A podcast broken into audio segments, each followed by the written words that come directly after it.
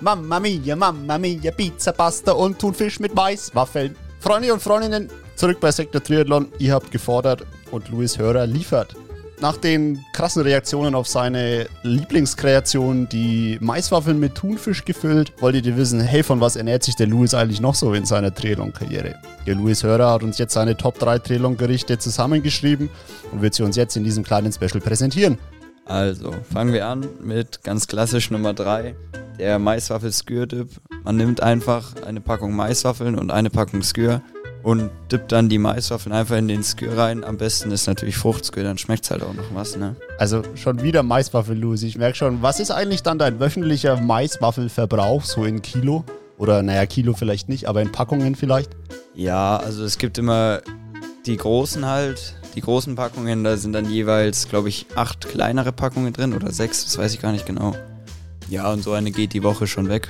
Also kommt immer drauf an. Manchmal mehr, manchmal weniger, aber so ein bis zwei in der Woche gehen schon weg. Und das ist dann dein klassischer Pre-Training-Snack. Nee, Post. Post ist, glaube ich, danach, ne? Post-Training-Snack. Ja, das ist Post, ja. Ja, einfach, wenn man von der Rolle kommt, man hat nicht viel Zeit.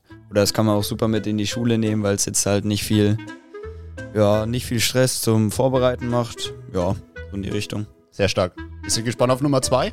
Nummer zwei sind die Hafer-Honig-Kekse. Da dachte ich mir mal, da mache ich mir mal die Mühe und nimm auf Klassenfahrt mal ähm, ja, ein paar Kekse mit, ne?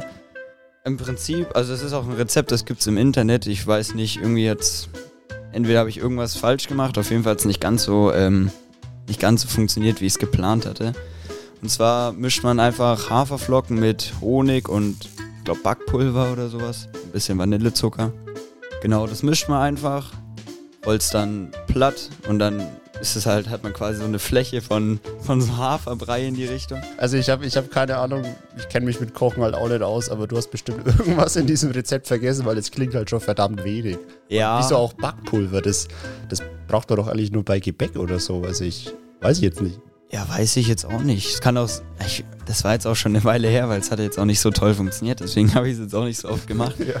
Kann auch sein, dass das eher sporadisch war und als Ersatz für irgendwas anderes.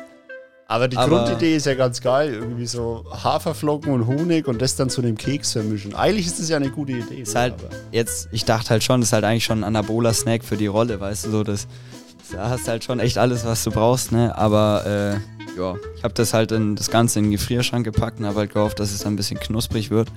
Was?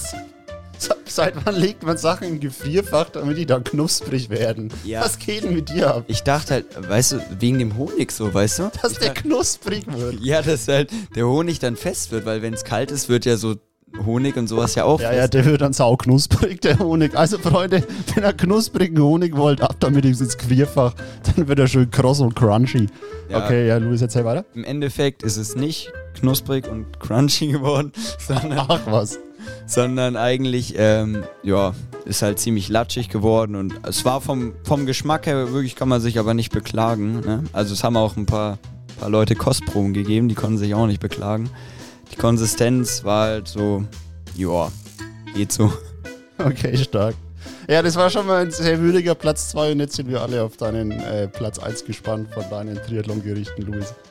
Platz 1 ist äh, ein reines Proteingericht und zwar ist es die klassische Schinken-Käse-Rolle.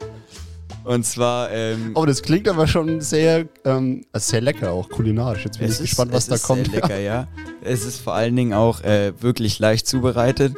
Also man nimmt im Prinzip einfach nur drei Scheiben Schinken und eine Scheibe Käse und dann legt man die, den Schinken auf den Käse und rollt es dann so ein, dass quasi der Käse außen immer ist, wenn du verstehst was. Ach, das war schon dann. Ja, das, Ach, mehr kommt nicht? Nee, sonst Ach, das, das, das ist das Gericht. Einfach nur zwei, drei Scheiben Schinken und eine Scheibe Käse. Das ist die Schinkenkäse. Was? Das ist einfach aus der Packung raus und dann zusammenrollen. Ja, muss. Wenn es schnell gehen muss, machst du nix. Krass. Freunde, ich bin sprachlos. Luis Hörers Top 3 Trilon-Gerichte. Wir machen an der Stelle weiter. Freut euch auf Thomas Hermann. Der kommt heute in einer Woche. Seid gespannt, was der zu erzählen hat. War ein richtig geiles Gespräch mit ihm, ein richtig geiler History Talk. Seid gespannt. Sektor Triathlon, der Podcast, von dem ich der Meinung bin, dass ihr ihn ab sofort mindestens einmal gehört haben müsst. Und, oh Gott, Luis, äh, Ja. Mach mir mal das nächste Mal bitte für eine Schwimmeinheit so eine Schinken-Käserolle von dir. Bringe ich mit, ja, für alle. Sehr stark. Also dann bleibt stabil. Ciao, ciao.